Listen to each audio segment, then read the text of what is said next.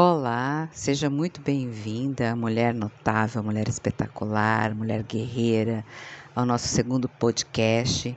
Seja muito bem-vindo, vocês, homens que amam suas mulheres, que, que educam mulheres e que foram criados por uma mulher. Uh, vocês, homens que amam seus homens e vocês, mulheres que amam suas mulheres, sejam todos muito bem-vindos aqui ao nosso podcast. Hoje a gente vai falar um pouquinho sobre alta performance. Uh, vamos falar sobre uma coisa que é uma peça fundamental para a carreira dos dias de hoje a gente vai falar por que, que a criatividade é importante para sua carreira. Você sabe por que, que a criatividade é importante para sua carreira? De acordo com o Fórum Econômico Mundial, ele é uma pesquisa sobre o futuro global das profissões, a criatividade ela foi eleita uma das 10 habilidades profissionais mais valorizadas pelas grandes corporações até 2022. Então, essa esse pode ser o diferencial na sua vida profissional. Até pouco tempo atrás, a, a, criatividade ela era considerada uma competência assim mais artística, né? Hoje não. Hoje ela está entre as habilidades profissionais mais valorizadas na escala global. E não é por acaso que a procura por técnicas para desenvolver essa criatividade está cada vez maior, né? Seja qual for o seu nicho de mercado, seja qual for a sua profissão, ah, todas as habilidades a gente sabe muito bem que podem ser aprendidas através da repetição, através da constância, através de, da incorporação de, de você reservar lá horas ou minutos do seu dia para desenvolver aquela habilidade né? E como é que eu faço? Você me pergunta, Dária, como que eu faço para me tornar um profissional mais criativo? Bom, vamos lá, vou te dar algumas dicas. Primeira dica é que você estude e que você absorva o máximo de referências.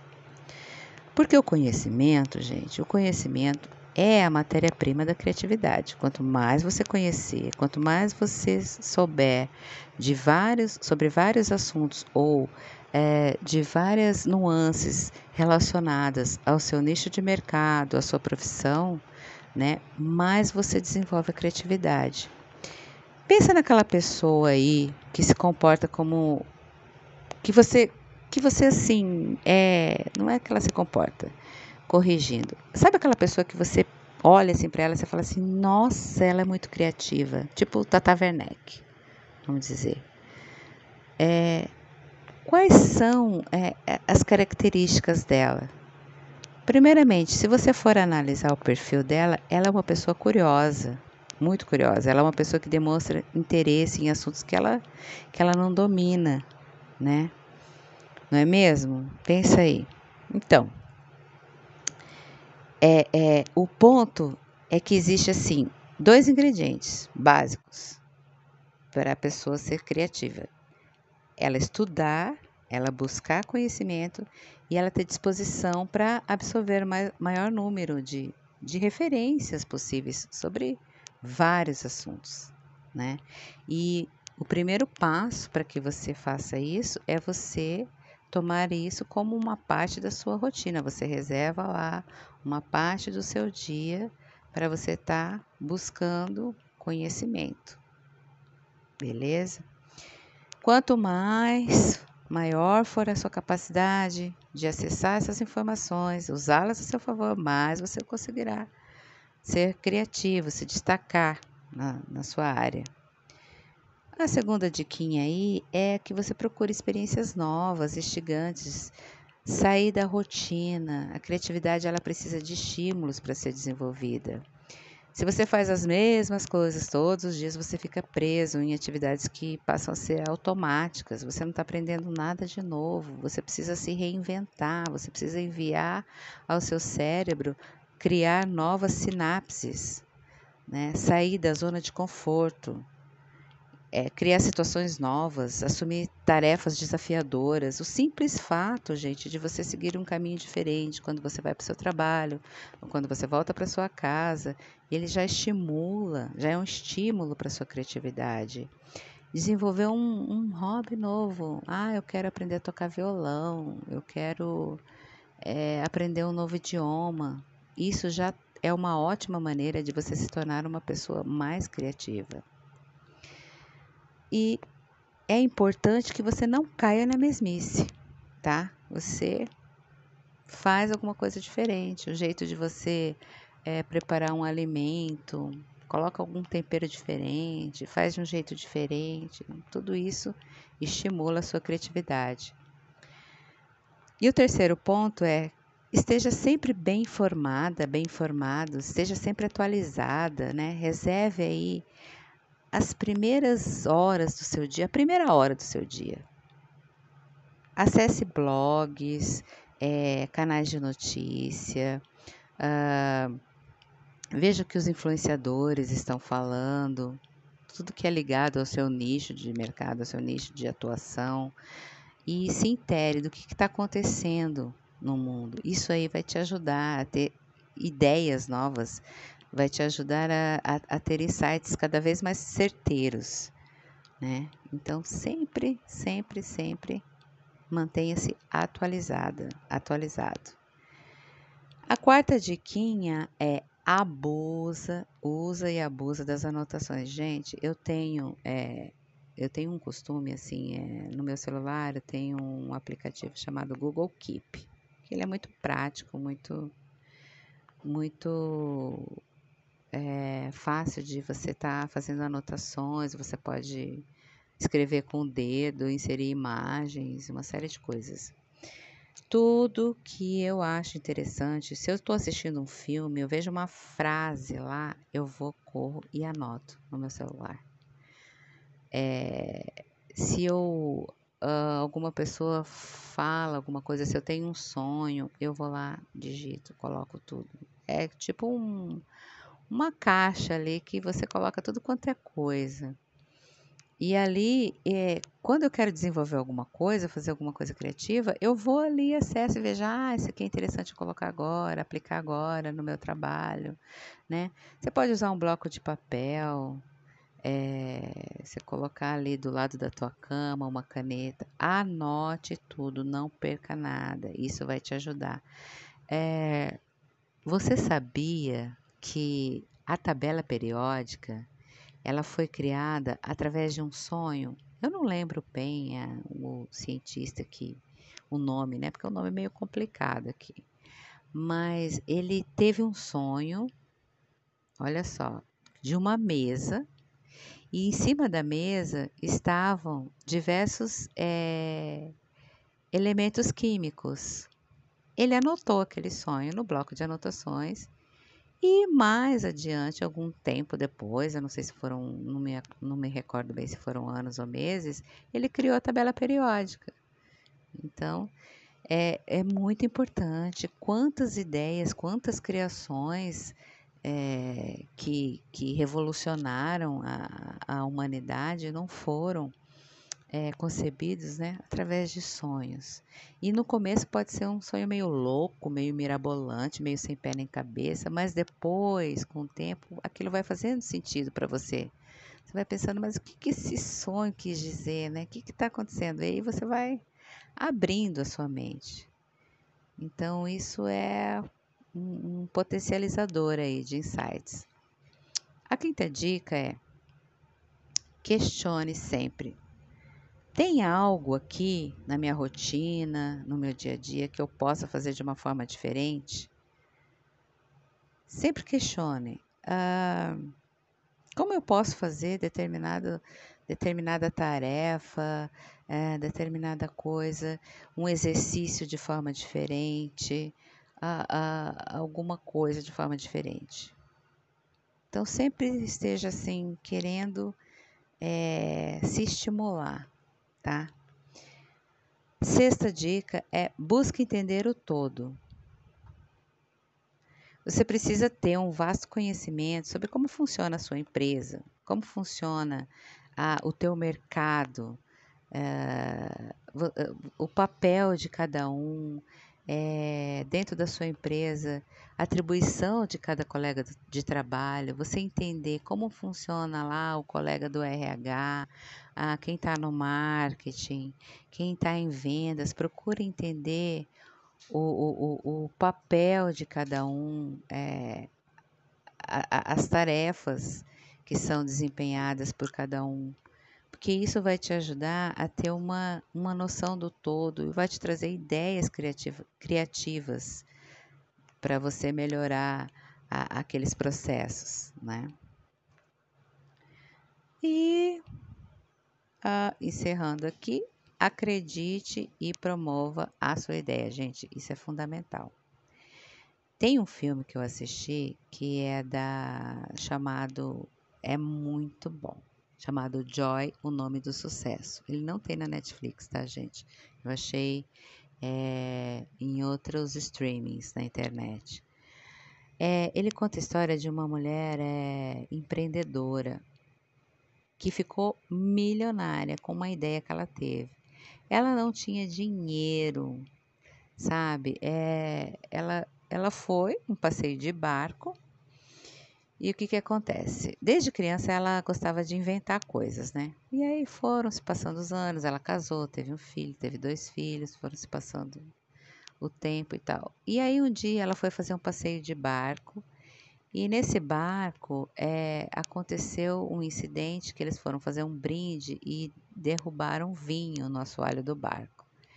E ela foi limpar esse assoalho porque iria ficar manchado e a dona do barco era uma, uma mulher bastante implicante, assim, não, não gostou do que aconteceu. Ela foi limpar o assoalho e estava cheio de caco, né, das taças. E aí ela pegou aquele esfregão e limpou e o que, que aconteceu? Ela acabou cortando a mão dela todinha. E aquilo, pá, deu um estalo na mente dela. Sabe aquela, aquela imagem do, daquele homem assim que explode a mente, pá, explodiu a mente dela. E ela uh, começou a pensar num modelo de esfregão em que você não precisasse entrar em contato com a sujeira para lavar, é, que fosse fácil de ser removido, colocado na máquina de lavar e, e sair como novo, que tivesse um sistema que que desenvolvesse aquele, aquele esfregão e que é, ele torcesse sozinho, sem você precisar torcer com a mão. Gente, que sucesso! Quando ela começou, quando ela desenvolveu essa ideia, ela não tinha dinheiro, ela não tinha, ela não tinha assim, como é que eu vou fazer para rodar essa ideia? Mas ela acreditava na, idade, na ideia dela, né? Você tem uma ideia que você acredita? Acredita, gente, acredita, argumente, faz, faça as pessoas acreditarem na sua ideia, convença as pessoas. Ela fez isso, gente. Ela foi, ela começou a convencer as pessoas a investirem na idade dela. Por mais que você escute não, é, isso daí não pode te desanimar, tá? ela ficou milionária e essa história é verídica. Essa história é verídica, aconteceu na vida real. Então, é, aposte na sua ideia, acredite nela e promova, promova, mesmo que as pessoas dentro do seu trabalho, a empresa que você trabalha, às vezes teu chefe, teu patrão não é aberto à inovação. Eu trabalhei numa empresa em que simplesmente a proprietária não era aberta à inovação, ela, ela simplesmente ela não acompanhou a evolução dos negócios, né? Ela, ela acha que hoje a pessoa tem que ficar vendendo de porta em porta, quando a gente tem um mundo digital aí à nossa disposição, as pessoas todas estão nas redes sociais vendendo através do e-mail marketing, né? através da, da, das redes sociais, dos conteúdos, né? Então ela parou no tempo. E o que, que você tem que fazer?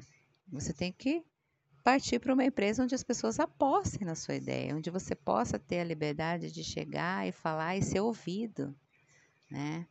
E, e, e isso é fundamental, tá? E é isso. Eu espero que através dessas dicas aí você vá desenvolver o seu mindset voltado à sua criatividade, incorpore isso à sua personalidade, incorpore isso no seu dia a dia. E por hoje a gente fica por aqui. Até o próximo podcast. Obrigada. Beijo na alma.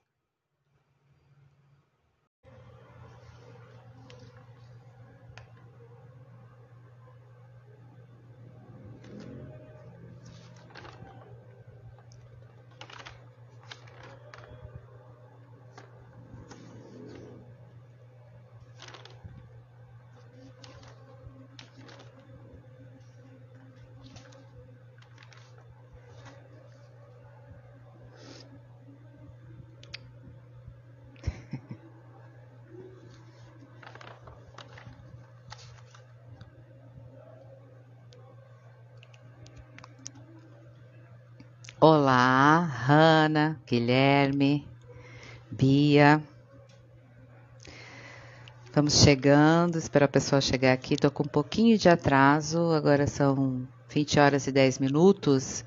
É... Eu tenho uma. Eu não sei se vocês estão me ouvindo bem. Estão me ouvindo bem? Por favor, me respondam se tá, o microfone está tá saindo minha voz direitinho. Estou feliz, hein? Finalmente, uma live. Hello, a primeira, hein? De 2021. Sejam bem-vindos, todos vocês. É um prazer inenarrável tê-los aqui comigo. Hoje a gente vai falar sobre um assunto que não tem a ver, pelo amor de Deus, com machismo. Hi! Hi, Kyura! Ai, Raquel, sua linda. Uh, não tem a ver com machismo, não tem a ver com feminismo, não tem a ver com nenhuma corrente que coloque homens contra mulheres, né? Pelo amor de Deus, isso é uma questão social, é uma questão uh, de podermos viver melhor, podemos construir uma sociedade melhor. É uma live transformadora. É, eu falei com a Johanna, a Johanna vai entrar 20 e 30. Ela teve alguns contratempos lá, porque dia de live sempre a gente tem contratempos, né? Vocês terem uma ideia, até a, a lente do meu óculos caiu. Ai, meu Deus do céu, coisas que não dá para acreditar, né? Uh, então, é, é uma live transformadora. É uma live para você que é pai, que é mãe de menina, que não quer ver a sua filha é, com uma imagem banalizada, estereotipada. É, as mulheres precisam se antenar e precisam saber o que, que está acontecendo e o que a mídia tem nos imposto, né? E é uma live para para a vida, para vocês refletirem, para discutirmos. Mulheres com mulheres, homens com mulheres, os jovens, todas as gerações, a gente tem que discutir sobre o que está acontecendo, né, com a gente. E a gente vai falar sobre objetificação feminina, objetificação sexual. O que vem a ser isso? Eu coloquei alguns uh, vídeos, alguns IGTVs, algumas coisas para que vocês fossem se, se inteirando do assunto, porque. Ah, tá aí, né, linda? a Johanna entrou aqui, acabou de entrar. Ixi, eu não sei como que eu mando o convite para ela. Bom, mas vamos lá. 8h30, hein? Uh, a gente vai estar tá falando sobre esse assunto. É, o que, que é, é, como a imagem da mulher está sendo é, passada para vender, né? para gerar lucro, para gerar é, renda para os publicitários, né? É, cinematograficamente, a mulher tem sido exposta de uma forma é, objetificada. E isso é um comportamento nocivo que tem destruído né, a vida dessas mulheres, de diferentes mulheres, de várias formas. E essa mulher, por estar é, sofrendo isso, ela tem, ela tem até se, é, como é que eu vou falar para vocês? É, isso está atrapalhando até o comportamento dela sexual, porque na cama, por ela estar tá sendo submetida a um padrão de beleza que não condiz com todas as mulheres, porque metade da população brasileira é negra e obesa.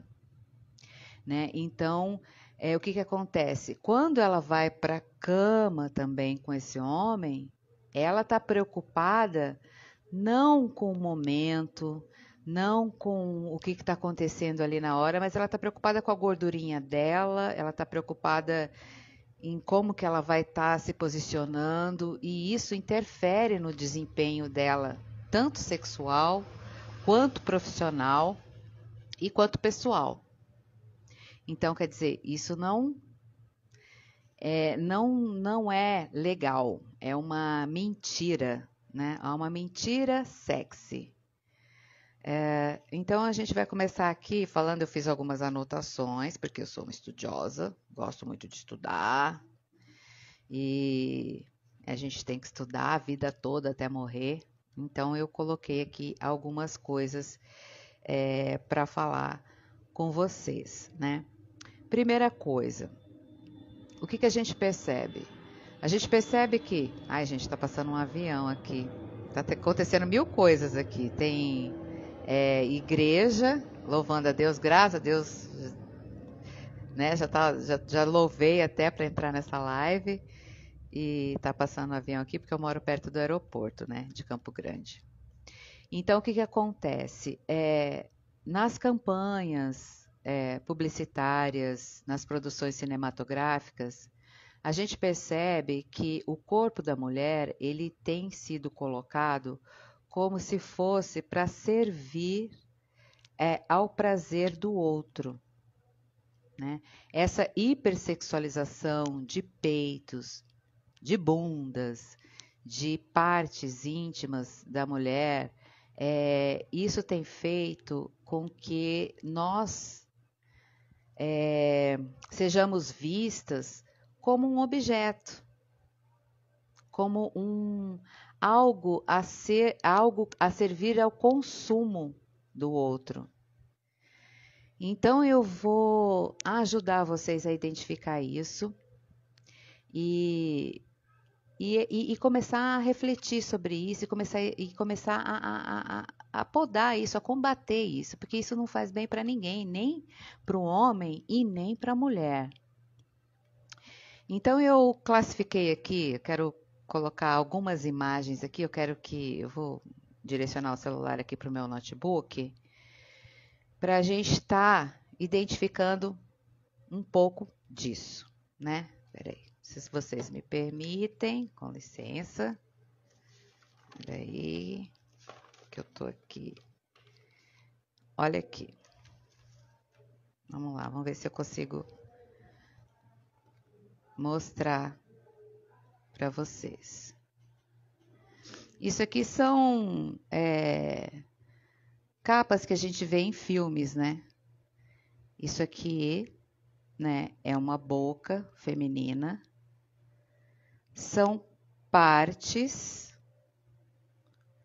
do corpo da mulher sem cabeça, sem outros membros, somente enfatizando as partes sexualizadas da mulher. É, esse tipo, ó, vocês estão conseguindo ver aí? Esse tipo de imagem transmite o que para vocês? O que, que vocês acham? Fala aí, gente. Quero ouvir a opinião de vocês.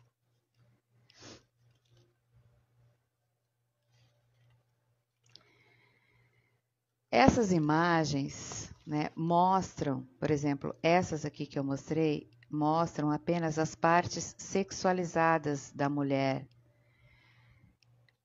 Elas não mostram a mulher como um indivíduo, elas não mostram a mulher como um todo. Elas expõem somente né, aquelas partes femininas.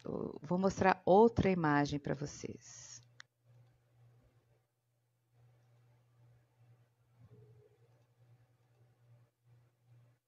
Olha aqui.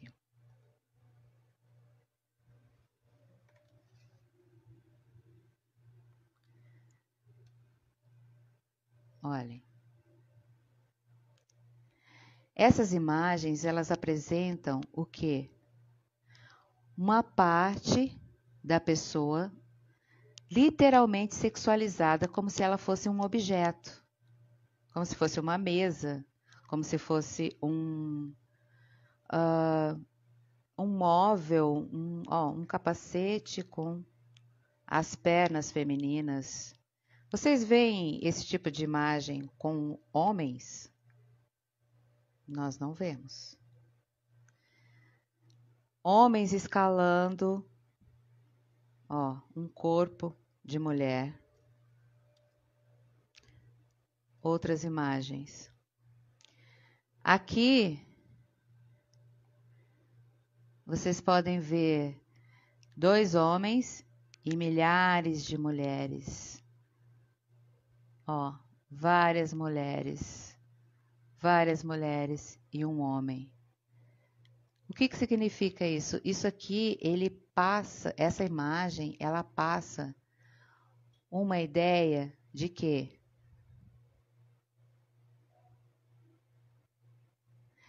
Ela passa uma ideia de que as mulheres é, são seres assim, em série, trocáveis. São uh, como se fossem assim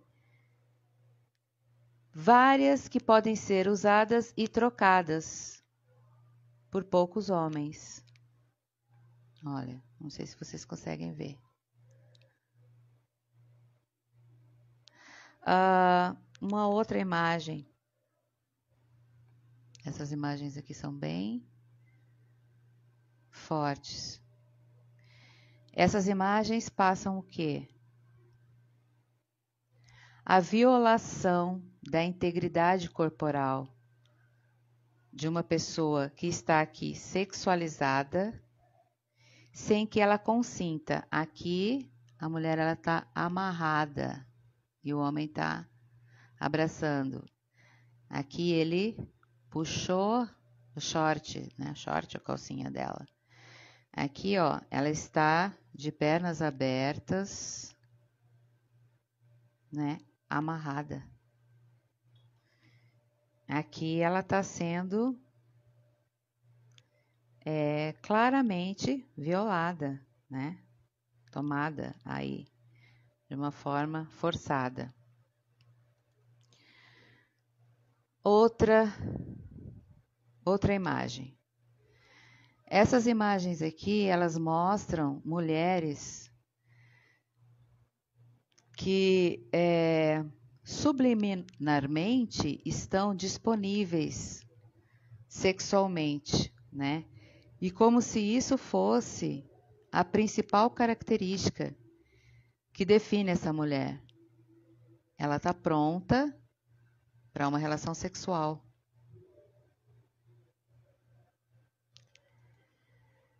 Aqui nós temos é, a imagem de que elas podem ser compradas ou vendidas. Veja, aqui tem até um código de barra na calcinha dela, como se ela fosse um produto a ser consumido. Né? Aqui ele tem um, ele coloca um diamante no umbigo dessa mulher, como se ela fosse um produto a ser comprado ou vendido. ou consumido. Aqui nós temos o corpo da mulher servindo como uma tela que você pode simplesmente escrever qualquer coisa. Tá vendo?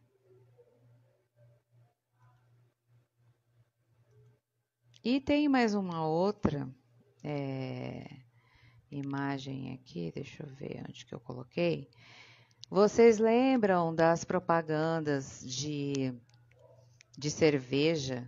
As propagandas é, de várias marcas de cerveja, onde aparecem assim, aparecem a mulher de uma forma sugestiva, com pouca roupa, uh, mostra um pouquinho dos seios dessa mulher, ou a, a mulher de uma forma é, curvilínea, e que tá com a cerveja. O que, que isso passa, né, subliminarmente para gente? O que, que é? Você está associando a imagem daquela mulher à cerveja como algo que pode ser o quê? Que pode te oferecer prazer, que está associado a alguma coisa que você pode obter consumindo aquele produto, como os carros caros, onde as mulheres, sempre quem vai em feiras de automóveis, sempre tem uma mulher bonita perto de um carrão. O que, que está se vendendo ali? Se você comprar esse carrão, você vai ter essa mulher. Se você é, tomar essa bebida, você vai estar com mulheres assim, você vai obter prazer, você vai estar. Vocês entendem, né? Como isso funciona? Como é nós recebemos isso e não percebemos e durante os anos 60 e 70 começou a, a, a se ter a preocupação com esse tipo de veiculação publicitária e hoje a gente pode dar nome a isso. Antes uh, não se podia dar nome a isso, a gente não sabia como é, nomear isso. Hoje a gente sabe. Objetificação sexual. Essa objetificação, por exemplo, é quando você coloca a mulher como um objeto, um objeto que tende a sofrer uma ação e o sujeito, né, como que? Como alguém que ocupa uma, uma, uma posição superior, hierarquicamente falando, que pode fazer o que quiser com esse corpo, com essa mulher, né? Então a gente está é, sofrendo, a gente vem sofrendo isso aí há muito tempo. Nos anos 80, uh, hoje, assim, 96% das imagens que nós consumimos, né, que nós vemos nas propagandas, são de mulheres objetificadas. 96%. É como se essa mulher não pensasse, como se essa mulher não emitisse uh, uma opinião sobre como ela pensa, se ela não tivesse sentimentos, se ela não tivesse emoções, mas é um corpo, é peito, é bunda, é boca. Então, o que, que acontece? Como eu estava falando, nos anos 70, é, eram em torno de 500 imagens por dia veiculadas com a mulher objetificada. Hoje são em torno de 5 mil imagens por dia. E jovens de 8 a 18 anos que passam, em média, 8 horas por dia na internet, ligados a dispositivos que, que têm essas propagandas, assistem isso. E isso vai sendo internalizado de uma forma inconsciente para a cabeça desses jovens. Isso é muito sério. E essa objetificação contribui e muito para a realidade que nós vemos hoje de violência contra a mulher. Porque nós vivemos, gente, esses dias até, não sei se vocês viram, teve até uma imagem que minhas amigas me mandaram de uma mulher correndo na Afonso Pena de biquíni. Vocês viram isso? Ela estava correndo de biquíni. Muito bem. Nós vivemos uh, Campo Grande, nosso país. Nós vivemos num país tropical, né, gente? Calma que eu vou chegar lá. Calma, calma. Não é que eu estou é, defendendo nem contra. Nós vivemos num país tropical. É natural que aqui nós usemos poucas roupas. Né? Campo Grande é uma cidade muito quente. É natural que a gente use mini saia, short, vestidinho, cropped, né? bustier. E não é porque nós usamos esse tipo de. Ah, aqui. Oh. Johanna tá chegando, gente. Vou chamar ela aqui. Não é porque nós usamos ah, pouca roupa e que nós estamos trafegando. Oi! Oiê! Ai! Agora o bagulho vai ficar sério aqui, hein? Meu Deus do céu! Vai. Agora... Você tá me ouvindo bem? Tô. Você tá me ouvindo bem? Tô. Tô tentando achar um filho pra mim, mas não vai rolar. Ah! Não, relaxa, relaxa, relaxa, relaxa, que Uh, uh, vai sem filtro mesmo, né? É como diz o ditado. Você tá com medo? Vai com medo mesmo, é, mas vai que vai. Caso, né? filtro a gente dá uma divertida. Bom, tava ouvindo você falar aqui então, eu estava falando o seguinte, que é natural que nós, mulheres, usemos poucas roupas, porque nós, nós vivemos num país tropical, nós vivemos num país quente, quem, né? Desculpe interromper, para quem está aqui do meu Instagram, né, gente, boa noite, tudo bem? Essa é a área, eu estou aqui, na verdade, participando dessa live que ela convidou para a gente conversar sobre objetificação feminina que é um assunto que a gente vira e mexe sempre tem tá tocando no assunto, porque é um sistema muito estruturado na qual a gente acaba perdendo controle e vivendo nisso quase que inerentemente. Mas é, a Daria convidou para a gente ter esse bate-papo e ela estava aqui, né, antes de eu entrar, falando que, de um caso aqui em Campo Grande de uma mulher. Oi, Marcia, tudo bem? De um caso em Campo Grande de uma moça que foi correr de biquíni na Afonso Pena né? E aí ela estava aqui discorrendo que a gente vive num país quente, tropical, que é natural. Se a gente fosse analisar, né? Se a gente estivesse numa praia, numa cidade é, que tem praia e que é de costume, seria completamente natural ver uma mulher, pelo menos com a parte de cima do biquíni, entrando em qualquer lanchonete para comprar uma água, para tomar um refrigerante, qualquer coisa. Mas a gente trazer essa ideia de uma mulher correndo de biquíni na Afonso Pena, já há toda uma problematização daquele corpo.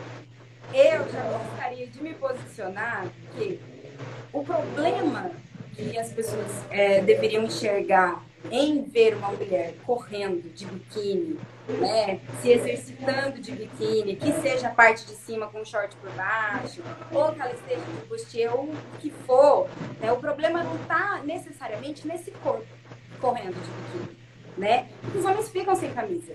O problema está nessa objetificação feminina de enxergar o corpo feminino apenas como uma coisa, apenas como um objeto, né? E um objeto com peitos e bundas perambulando por aí à mostra. E a gente já desde pequeno é ensinado que o nosso corpo ele, a gente precisa preservar o nosso corpo, né? nós mulheres, cisgêneros, enfim, é, da, da selvageria que é o descontrole do homem. Né? Então, ah, o homem ele é descontrolado, ele não vai conseguir não olhar para você, então no colégio você não pode vir com essa bermuda. né? Porque os meninos vão olhar, você não pode vir com essa blusa, porque será que a gente não deveria tá, começar a então é, educar esse, esse olhar? Dos homens. Educar essa, essa visão que enxerga a mulher como um pedaço de carne andando por aí de biquíni, né? Eu não fico em cima do muro, eu simplesmente falo, cara, é uma mulher correndo de biquíni, entende? Ah, o problema está na construção machista e dominadora do homem que vai enxergar aquilo e com muita, nossa, com pavor, né? De que, ah, se fosse minha namorada, se fosse minha irmã, não faria. Mas ele tá adorando aquilo, né? E, e, e ele uhum. adorar dessa maneira pejorativa é um tipo de violência contra a mulher. Né? A gente acha que certas violências são explícitas, certas violências são somente físicas. Né? A objetificação feminina é uma violência. Digo mais, a maior violência que já fizeram com a mulher, eu acho que eu já te falei isso em algum momento, foi essa sacralização do corpo feminino né? Essa, essa coisa de pura, essa coisa de virgem Maria, de virgem, não sei o quê. Colocar ela, isso foi simplesmente uma, uma ferramenta de controle desses corpos femininos, né? Para que tivessem domínio sobre nós. Né? Porque, na verdade, uhum. naquela época, ser virgem não tinha nada a ver com rompimento não do hino. O que não tem, uma moral construída para controlar a sexualidade da mulher, que é uma potência para ela e em sociedade. E é esse o maior mito, né? Então, assim, a gente vive em estruturas muito difíceis de ser combatidas, né? E eu acho, bom, dei minha opinião aqui. Você nem me perguntou, eu já saí é, falando. A, a, então, mas é... isso me deixou assim chocada. Eu nem sabia essa notícia. Não, aí eu, eu, eu fico assim, e isso está tão internalizado que as próprias mulheres né, emitem opiniões é, uh, que não deveriam, ao meu ver, né? Se entendessem um... que as mulheres, todo mundo fala, ah, mas aquela mulher foi machista. Aquela mulher como se ela estivesse se como se ela estivesse se oferecendo, né? Num, num, então, num, mas aí essa rivalidade feminina não é coisa nossa. É uma construção patriarcal, é uma construção masculina, é uma construção dessa sociedade. Porque se a gente estiver uhum. perdendo tempo, brigando entre a gente, para quem tem o corpo melhor, para quem tem o melhor desempenho e performance sexual, para quem agrada mais, para quem é, sabe, para quem é, é, é, é, aquela famosa é, dama na sociedade puta na cama, a gente está perdendo tempo brigando entre a gente, enquanto eles estão construindo a vida deles em sociedade, carreiras de sucesso, dominação e continuam no sistema de, de, de poder entre esses corpos. É. Né? E aí a gente ah. pensar, ah, aquela mulher ela é machista? Não, aquela mulher ela reproduz aquilo que ela vive em cultura e em sociedade. É. Não é, não foi a gente que inventou isso, né? Não. Nós aprendemos a ser machistas e nós temos que desaprender, ah, né? Mundo, isso né? aí. Tem um pouquinho que todo dia é uma coisa, porque a gente vive bombardeada disso o tempo inteiro, tanto homens quanto mulheres, né? E isso é nocivo uhum. para todo mundo né? E é uma discussão que parece que a gente fica internalizado ali no, no núcleo feminista e, e, não, deveria ser assim, não estou questionando o núcleo feminista, né? Os movimentos, não é isso. Mas essa discussão, ela é também uma discussão que deve chegar na mesa do bar e com os homens lá, os amigos, e discutir. A diferença é que ele precisa estar aberto para isso, né? E é ele que tem que discutir com os parceiros dele, né? Porque ser didático o tempo inteiro, a gente tá, tá morrendo por conta de violência e objetificação feminina e muitas coisas. A gente ainda tem que se preocupar em uhum. ensinar, é meio complicado, né? Mas é isso que você é. falou. Rola uma rivalidade de que, ah, é aquela mulher, ela está se oferecendo, ela está chamando atenção, né? Ela é a minha né? Ela não se dá é. o valor, ela não se dá o respeito. Honestamente, o que se dá o respeito? Né? Sendo que o homem, ele nunca se dá o respeito. A gente não tem esse privilégio do respeito, né? A gente nunca tem. Eu não posso, eu posso estar de burca andando na rua. Eu, não é o meu biquíni que é a diferença da coisa, entendeu? Não é isso uhum. que está me rotulando como um objeto, como uma coisa, como um produto. Não é isso. Aqui tem um comentário. Uhum. Todo dia uma luta diferente contra o machismo. Não é fácil. Pois é. Pois é. E, e, e assim, é, é nocivo para a sexualidade? É nocivo é, em sociedade, porque a gente tem aí uma dominação de homens em sistemas de poder, né, que isso vem virando jogo ao longo das décadas que vivemos, graças né, as políticas públicas, os movimentos é, feministas, enfim. Mas é uma luta diária. E não é fácil, entende? E se a gente tá é, é, um contra dois, porque se a gente dá um passo na informação, a gente é bombardeado três vezes mais, entende? Com outros, com outros, é, é com outras coisas, com o comercial que você estava falando aqui. Eu fiz umas anotações de tudo que você estava falando, porque a objetificação feminina, elas, ela tem braços, ela tem membranas. E essas membranas, elas, ela vai passar pela cultura do estupro que a gente vive, ela vai passar pela, pela desqualificação da mulher, né? E ela vai passar é, pelo padrão de beleza. Né? Então, tem, são muitas uhum. amarras numa coisa só. Né? Não é Sim. simplesmente eu estar colocando a mulher como a, a mulher como produto. É, eu coloco a mulher naquele lugar de coisa. Eu vivo falando isso na Vênus e, e é muito sério que coisificar a mulher, colocar a mulher como coisa e não como um ser pensante, um indivíduo, um sujeito que merece respeito, que tem direitos e deveres em sociedade, é extremamente é, compreensível, diante dessa situação, o tanto de violência que a gente sofre. Né? Não compreensível de, de estar aqui sendo a, aliada a isso, mas de que a sociedade ela nos vê assim, então ela não se importa. E a gente tem que lutar muito para que políticas públicas sejam feitas, para que a gente tenha o mínimo de direito quando uma violência acontece com a gente. E a gente ainda, mesmo com políticas públicas, Casa da Mulher Brasileira, né? É, Lei Maria da Penha, uma infinidade de coisas que a gente luta para ter, inclusive um projeto de lei de 2017 para não utilização do corpo da mulher como mercadoria em comerciais de cerveja, é, são lutas pequenas, mas lutas significativas que ainda assim quando a gente sofre algum tipo de violência, a gente vai até a casa da mulher brasileira ou em algum, é, é, vai ter esses recursos, a gente é, é desacreditado. Então, como que uma coisa que não pensa, uma coisa que não é como a, a sociedade nos vê e nos trata, vai poder reivindicar os seus direitos? É muito complexo isso quando a gente fala de cultura do estupro, a gente está falando realmente de, de, dessa hipersexualização dos corpos femininos. Né? A sexualidade da mulher foi, até hoje, uma, um assunto muito polêmico né? e foi muito cerceado. É muito controlado. Desde a igreja, desde o Estado, tudo, tudo se controla. Hoje em dia, a medicina controla o corpo feminino, fazem é, procedimentos sem respaldo científico nenhum é, os comerciais, a, a, os filmes, a, a indústria pornográfica, tudo, tudo onde você vê tem uma hipersexualização dos corpos femininos. femininos. E a sexualidade da mulher, ela tá sempre aqui, né? Ela tá sempre ali no lugar da subserviência. Ela tá sempre ali hum. naquele posto de ela só pode existir, a sexualidade da mulher só pode existir quando de fato é para servir alguém. Quando é para performar para alguém. E quando ela não está a esse serviço, aí ela não pode existir. Aí aquela mulher é uma promíscua, aí aquela mulher é oferecida, aí aquela mulher ela já ela perde seu valor que já não existia, né? O seu valor moral perante a sociedade. Né? E isso é muito complexo. Eu fiz umas anotações aqui. É, Pode falar sobre o quanto, o quanto a sexualidade da mulher é interferida nesse sentido, né? Você falou de, de desempenho sexual e tudo mais. Eu gosto de ressaltar que a sexualidade ela não é apenas isso, né?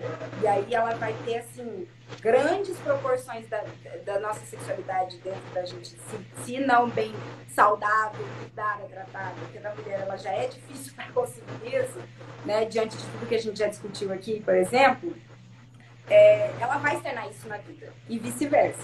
Então, é, se, a, se a gente está falando que esse corpo hipersexualizado foi feito para servir em todos os aspectos, inclusive nessa objetificação sexual, né, que vai dizer que aquele corpo está a serviço do, é, é, é, do desejo alheio, né, da, da, do, do desejo sexual alheio, ao mesmo tempo, a gente tem uma, bloqueio desse, dessa sexualidade. A gente tem uma inacapacidade. É, como que eu vou explicar?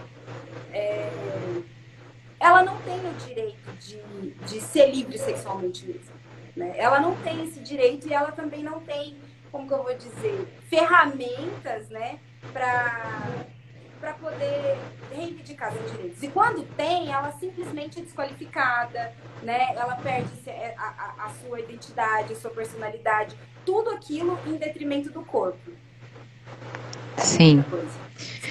E vamos falar um pouco então. Uh, quer falar mais alguma coisa? Eu, vou, eu queria Não, colocar um ponto aqui. Que eu vou respondendo, eu Não, é, que eu sei que você vai falar até, né? Então tá, vamos lá. Vamos falar sobre padrão de beleza. É, de que forma essa padronização da beleza é, nos torna competitivas entre nós mesmas, né? É, nos afeta a nossa autoestima e nos objetifica e faz com que nós nos auto-objetifiquemos. É assim, é um processo muito intrínseco e, e que, que guarda-se muito no inconsciente, né? Você me pergunta é, de, de, rivalidade feminina, né? Que é essa questão de eu tenho um padrão de beleza imposto uhum. pela sociedade, pela indústria da beleza, é, pela indústria dos cosméticos, pela moda, por tudo, né? Que são aparatos desse, desse, dessa estrutura.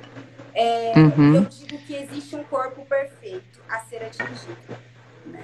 E que quem não, dessas mulheres, não está ali, é, não é não é o corpo ideal, não é a mulher ideal, não é uma, não é uma mulher perfeita.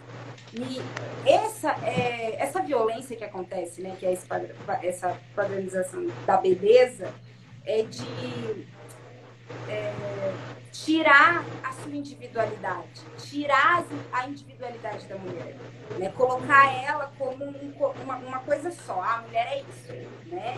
E, e a luta persistente para atingir esse padrão inatingível, porque sempre tem alterações. Por exemplo, atualmente a moda agora é boca grande, né? A, Harmonização facial.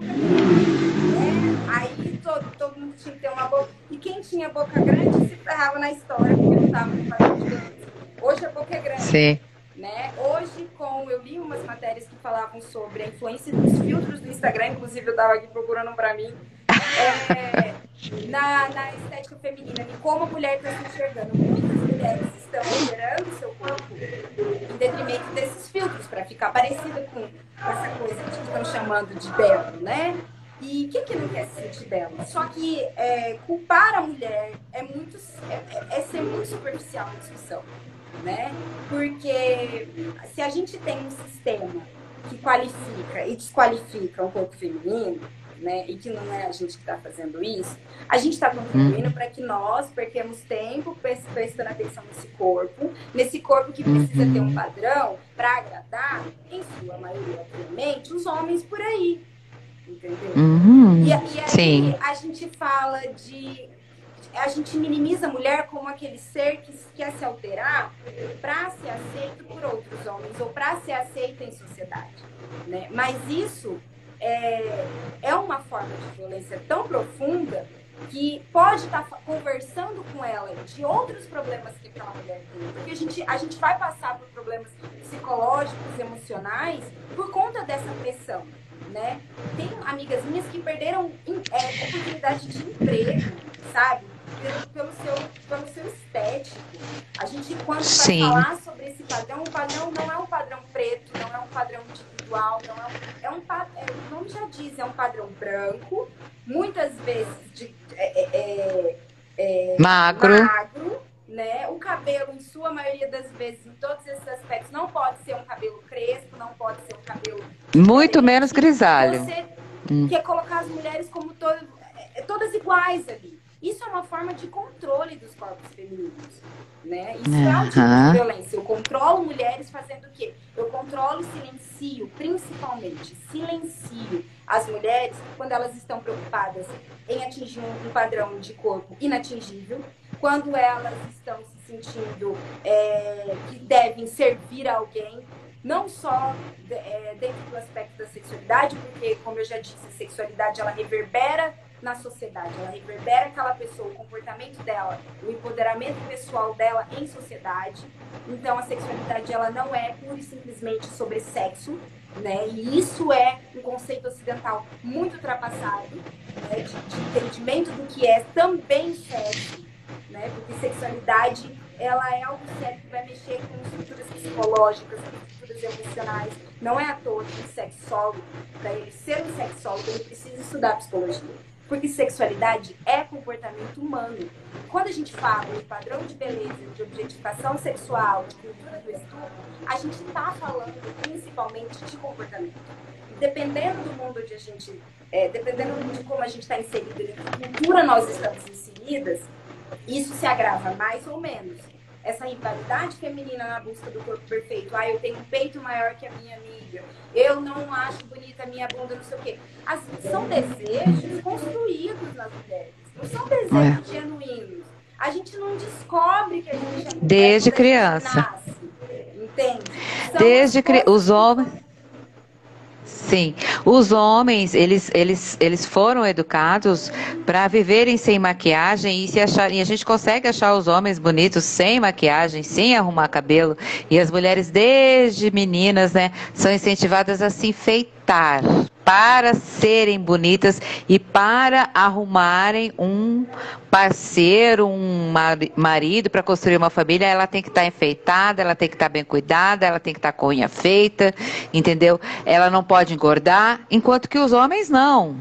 Os é, homens é não têm isso. É fácil viver nessa perspectiva, né? A mulher enquanto é, criança, enquanto menina, né? Ela é, ao mesmo tempo que ela é influenciada o tempo todo a, a aprender a ficar bela para servir e sempre ser pacífica e servir, ela é podada ao mesmo tempo.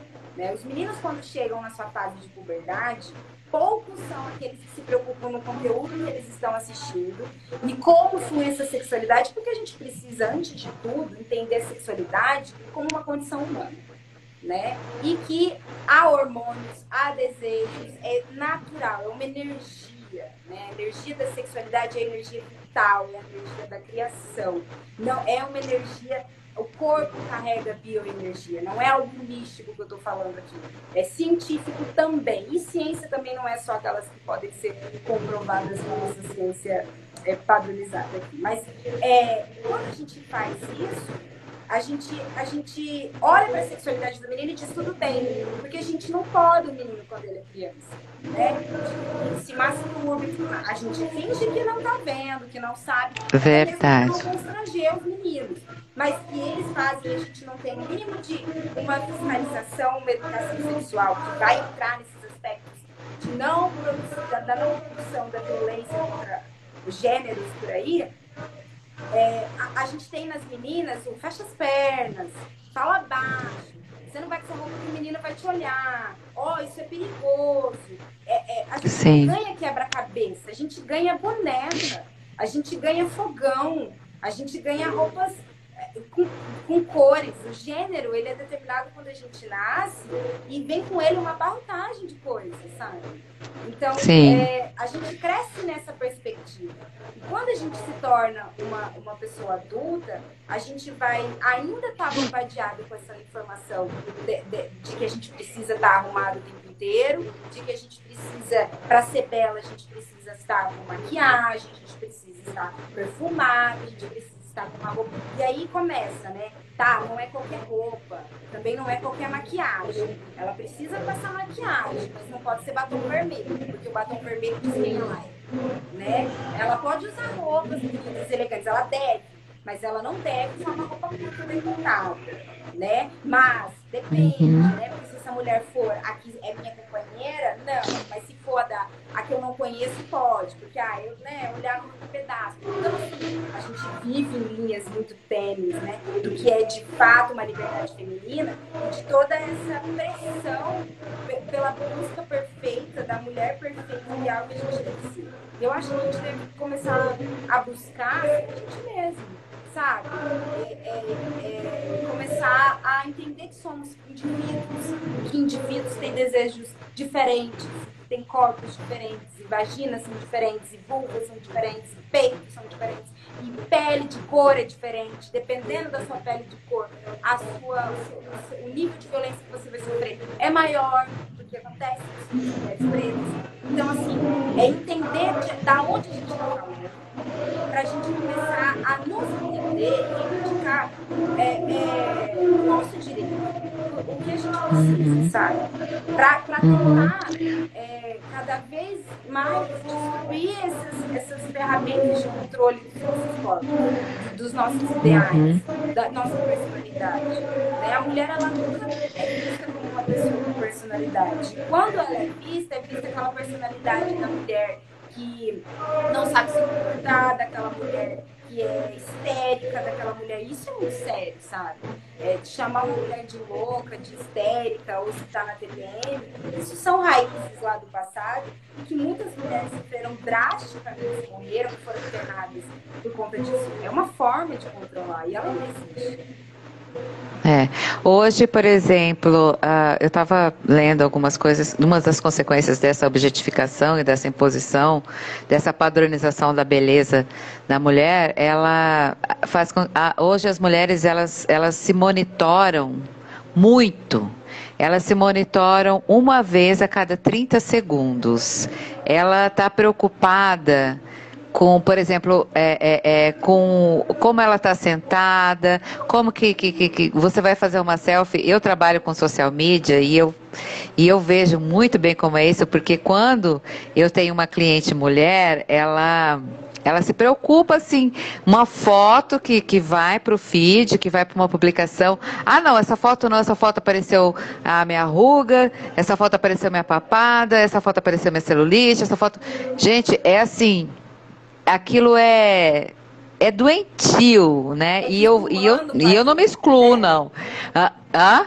É desumano com a gente. É desumano, é uma coisa assim que é como se a gente não conseguisse se aceitar aceitar. Um ser humano que não consegue se aceitar. Não consegue aceitar a sua velhice, não consegue aceitar as suas. E não, é, e não são imperfeições. E isso colocaram na cabeça né, da gente que são imperfeições. Então, é, por exemplo, é, quando uma mulher vai a uma festa. É, eu, é, ela, ela, ela sabe que todos os olhares estão avaliando né? A beleza dessa mulher. E quando chega na festa uma mulher que que por um acaso chame mais a atenção dos homens por conta dos atributos desse, dessa padronização, dessa beleza, essa mulher, em 30 segundos, a autoestima dela vai lá no ralo. É, Vai lá no ralo, é, como se ela não tivesse outras qualidades, né? Como se ela não tivesse qualidades que, que, que possam ser é é, é, é, valorizadas nela, né? Então, assim, é como se a gente colocasse a atenção masculina num santo graal, né? e, e, e que... É porque, de fato, a gente foi essa masculinidade está num santo grau, né? E quando nos desqualificam, que a gente não está dentro desse padrão nem nada, e quando nos, eh, nos, desqualificam enquanto ser humano e nos objetificam dessa forma, que aí a gente está falando de objetificação feminina com padrão de beleza, né? É, a gente começa a desqualificar a pessoa, a, a, a, o nosso o nosso corpo, né? A gente começa a desclassificar as outras mulheres. Aí ela olha o cabelo daquela mulher, ah, olha isso né? E isso, não estou dizendo que a culpa é da mulher. Né? Isso é culpa desse sistema de objetificação que da cons... beleza, né? De que faz com que a gente tenha essa rivalidade e de que coloque em detrimento do homem né? Isso em relações para mulheres héteros, né, cisgênero, enfim, e que vão, que vão entrar nesse, nesse aspecto, dessa estrutura, né? A gente desqualifica a gente mesma e a gente desqualifica a outra quando a gente acha que aquela outra não está tão perto dessa perfeição que todo mundo está tentando atingir. O que é uma grande bobagem, mas que é difícil lutar contra isso, né? Nas redes sociais, a gente observa muito isso, né, Johanna? Eu vejo, assim, mulheres que são advogadas, é, mulheres que, que, que, que, têm, assim, um grau de conhecimento, é, vamos dizer, que poderia contribuir muito para a sociedade, mas elas apenas tiram fotos. É, sexualizando-se, né? Para chamar atenção, né? É, é, é, eu, eu, eu confesso a você que depois que eu comecei a estudar sobre esse assunto, eu vi que eu também me auto-objetificava, né? Em algum, alguns momentos aí eu colocava aquilo para chamar atenção, porque realmente o que dá like, o que dá comentário e tal e coisa é, é você mostrar o corpo. Mas, mas quando você começa a pensar e refletir e ver que isso é uma coisa é, que não é saudável, que, que traz consequências, que acaba devasta, né, com, com, com, a gente mesmo, com a, nossa, com a nossa vida e sociedade, aí você começa a pensar, opa, peraí, não é assim, né? Então, assim, eu vejo que, é, por exemplo, você, você já entrou no TikTok? Já, já. Então, como as mulheres chamam a atenção no TikTok, Johanna, você já reparou? Já, mas isso é, é muito é muito desumano realmente essa violência da objetificação feminina, porque, é, ah, essa mulher está querendo chamar a atenção e tudo mais. Eu vi um vídeo de uma, de uma menina esses dias que ela estava falando até onde a, é, é, chega a nossa liberdade mesmo, né? Até onde nós temos a liberdade de entender o nosso corpo e usar ele como a gente quer, né? É uma linha muito tênue disso, né? É, eu, eu acho que as mulheres, elas é, tem o direito de tem a liberdade o corpo é. dela da maneira como ela quiser. Mas Sim. existe, de fato, uma influência, né? principalmente agora na molecada, é, tem, tem tido muitos estudos sobre isso, né? Das meninas como elas estão postando as fotos e os comportamentos que elas estão tendo nas redes sociais e tal. Esses dias eu vi no Instagram de uma moça e ela se hipersexualiza bastante para é, atrair os seguidores, atrair tudo mais, né? E ela, ela fica bem assim, ela já é uma mulher e ela fica num aspecto de criança, de menina, ela tá sempre de Infantiliza. com um ursinho, assim, sempre com uma conotação ah, tá. sexual forte, marcante.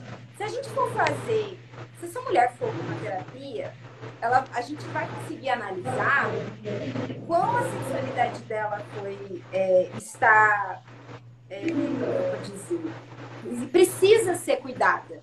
Porque o que eu disse a nossa sexualidade ela reflete no nosso comportamento né esse, essa, esse padrão de beleza essa objetificação feminina ela vai refletir no nosso comportamento ela vai refletir no nosso inconsciente e aí a gente vai começar a fazer isso, não, não com a consciência de que aquilo vai chamar atenção. Eu posto fotos é, do jeito que eu posto, do jeito que eu quero, porque eu gosto e eu acho bonito.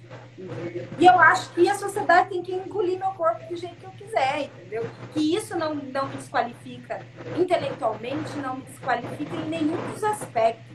E que eu não me enquadro dentro de moral da sociedade, entende? Ou pelo menos tento né?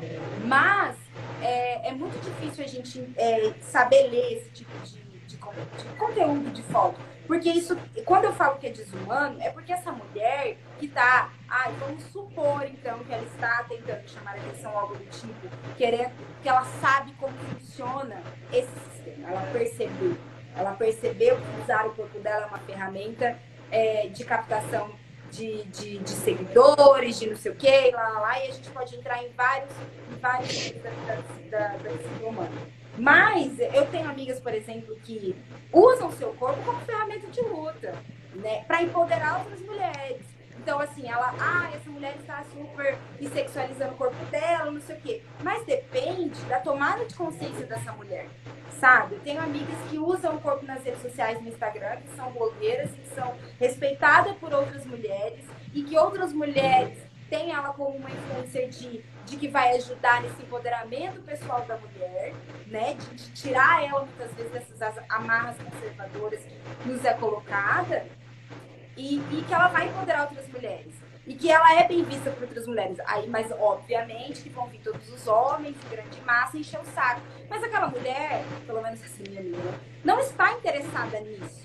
O corpo dela, porque está exposto, não está a serviço de ninguém.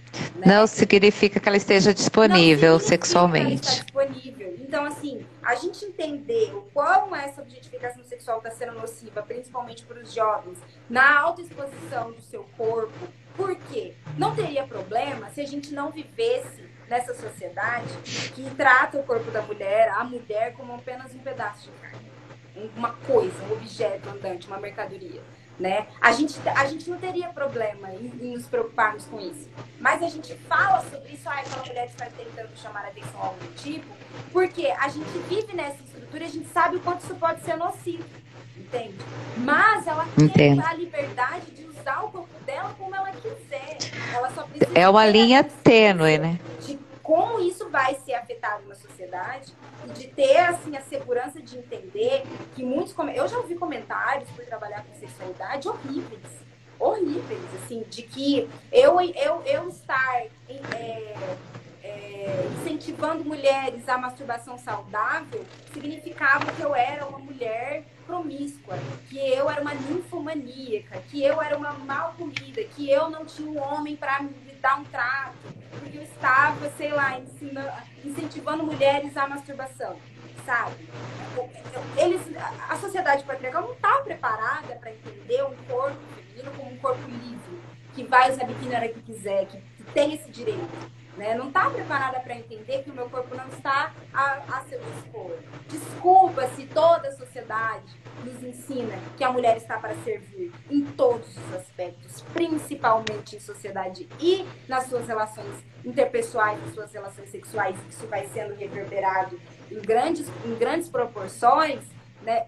O meu não está, o dela não está, e cada vez menos vai estando, sabe? E cada vez mais Sim. a mulher vai tendo autonomia para colocar esse corpo para jogo, entende? Esse corpo em sociedade, esse corpo, não, eu me sinto bem assim. Só que a gente tem que lidar com isso. Eu ser uma mulher que fala sobre sexualidade, eu tenho que ter a consciência de que eu vou ter que lidar com isso, tá?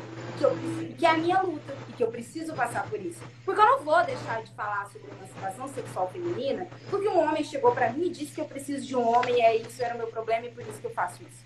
Não é por isso que eu faço isso entende? É porque eu quero, entende, auxiliar no comportamento humano das mulheres. Apenas isso, entende? Então Sim. a gente uhum. tem que uhum. olhar com olhos muito mais profundos é, para essas mulheres que entenderam essa ferramenta, porque lá no fundo elas entenderam, elas só não, é, elas tiveram é, uma tomada de consciência, trazeram o inconsciente para o consciente de que é, ela está chamando atenção é, através do corpo dela porque ela sabe como o sistema funciona e talvez ela tenha uma finalidade para isso, ou ela não vai ter essa tomada de consciência, que vai ser muito perigoso. Né? Sim, Porque a gente sim. vai estar tá falando de várias violências que ela vai, e às vezes ela não está esperando isso. Às vezes ela é... não está esperando que chamar a atenção pelo corpo possa vir uma chorrada de gente nojenta, sabe? Então, assim, é, é, é muito complicado. Sempre que a gente olhar é, para esses aspectos de que se a mulher, como a mulher está se comportando em relação à sua sexualidade em sociedade, a gente precisa olhar para quem está dominando e tentando controlar esse corpo. É ele que é o, o, o, o motivo causador de tudo aquilo, e aí a gente evitar tirar mais essa carga da mulher, sabe? Mais uhum, essa, esse peso de tipo, ah, ela tá às vezes, de tentar também é, ajudar aquela mulher a identificar, olha, tá tudo bem você usar seu corpo para o que você quiser. Se você quiser chamar atenção, ou se você apenas está se sentindo bem com ele, quer expor. Não tem problema nenhum. Mas a tomada de consciência do que do, da, da, estrutura machista e misógina que a gente vive, porque o, homem hétero cisgênero, ele transa com mulher, ele vende uma mulher, ele vive muitas vezes, ele vive não, ele vive em sociedade com a maioria da população feminina, né? Mas ele não ama a mulher, ele não respeita a mulher, ele não humaniza a mulher. É uma coisa para ele. Ele ama homens, uhum. né? Ele ama uhum. coisas que essa é, é, aí olha como que é a estrutura machista patriarcal dessa sociedade. A gente pega uma cerveja que é uma invenção feminina, foi uma mulher que criou, e a gente pega essa cerveja e a gente coloca como coisa de homem. Foi uma mulher que fez, mas não, é pro homem E como eu vou atrair o homem a beber a minha cerveja? Eu coloco uma mulher, mas não como a mulher inventora da cerveja. Eu coloco a mulher como uma isca de atração, essa cultura do estupro, né? Essa hipersexualidade, para captar o homem a comprar o que eu quero. Balada, uhum. mulheres não pagam para entrar. Baladas, mulher paga meia e homem paga inteiro. Eu sempre isca. Sou uma isca para atrair macho. Eu não sou uma isca para atrair macho. E a gente é lida assim. A gente tá ali para quê? Para servir. Vem, mulher, vem se divertir. Vem se divertir aqui. Não, não é isso. Né? Esse convite não tá claro. Esse convite não tá claro. Vem, mulher, vem me servir aqui nessa festa pra gente usar entende? Então, tipo assim, quando a gente tem um sistema que cata uma produção, uma invenção feminina e coloca ela no masculino, né? E coloca a mulher que foi né, o gênero que inventou a cerveja como objeto de captação de homens para ela, é, é olha. É Não. É desumano. É, Johanna, e, te, e, temos assim formas, né, como a gente combater esse, essa objetificação. Você consegue ver aí o tempo da live para terminar? Eu não consigo ver aqui. Que fala aqui, né? Eu acho que fala. Fala em algum lugar? Posso Quando apertar nesse X? Ela fala. Aparece? Aparece tá. Eu acho. Aham. Uhum. É, eu estava vendo aqui é, pessoas é, falando sobre formas, né, como combater essa objetificação. E eu, eu, eu li duas, dois exemplos incríveis. É, primeiro, falando de uma. Você sabia que no suti, nos, nos, na parte de cima do biquíni de crianças, né? É, são colocados bojos, ou eram pelo menos colocados bojos nos Estados Unidos, e eles é, combateram isso e mandaram tirar isso aí. Por que colocar bojo no biquíni de uma criança? É, a, a menina Como? Ela, tem, ela, ela é sexualizada desde pequena, né? E, e, outra coisa é que foi uma menina de 14 anos, ela assinava uma revista, que é a revista Seventeen, que é uma revista para adolescentes, né? 17 anos. Adolescentes. Você dizendo que faltam dois minutos aqui. É, eu não sei. Ah, tá. Tá, a, tá bom. Raquel. Ixi. A Raquel do A Raquel. Tá, Raquel. Ela sabe mais que nós, ó. Então, aí é o seguinte, só para concluir rapidinho, ela, ela pegou e reuniu 85 mil assinaturas num site para pedir que todas as imagens divulgadas nessa revista não fossem utilizado Photoshop, que as modelos fossem reais. Vamos lá.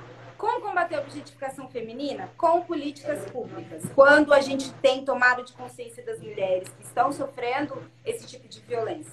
Né? A gente tem um projeto de lei que proíbe a utilização e hipersexualização de corpos femininos em comerciais de cerveja, é um avanço. É assim. A gente, a gente é silenciado. A gente precisa erguer a voz. A gente precisa se fazer ser ouvida. Mas não é ser ouvida qualquer coisa. Eu não quero falar uhum. de qualquer coisa. Eu quero falar dos meus direitos. Eu quero falar de políticas públicas. Eu quero mulheres em lugares de situação que vão beneficiar outras mulheres. Eu quero mulheres na Câmara de Deputados, eu quero as mulheres na política, porque só tem homem trabalhando para homem, criando leis e projetos para homens. Eu quero mulheres nos espaços de poderes. É preciso que a gente ocupe os espaços para que a gente faça políticas públicas para dores que nós sentimos como essa entende? Como que a gente vai diariamente tentar. Existem, assim, N coisas que a gente pode fazer diariamente, mas efetiva, a gente precisa mexer nas estruturas. E a gente não mexe nas estruturas sozinhos, né? Coletivos feministas, mulheres reunidas. Quando uma mulher se junta com outra mulher, a voz dela ecoa maior, ela ecoa mais longe, entende? Eu acho que a gente precisa, Deba assim, políticas públicas para as mulheres, sabe? E, e começar... Debater sobre os assuntos Trazer o debate. Trazer a, o debate, a... Trazer o debate para. Desde pequena, a gente precisa discutir educação sexual para as mulheres, para todo mundo, na verdade. Porque a gente fica também pensando que o assunto de mulher, menstruação, maternidade, violência obstétrica, lá, lá, lá, lá, lá, lá, muitas coisas são assunto de mulheres. Não, é assunto de sociedade, de coletivo. Isso é maneira ocidental de.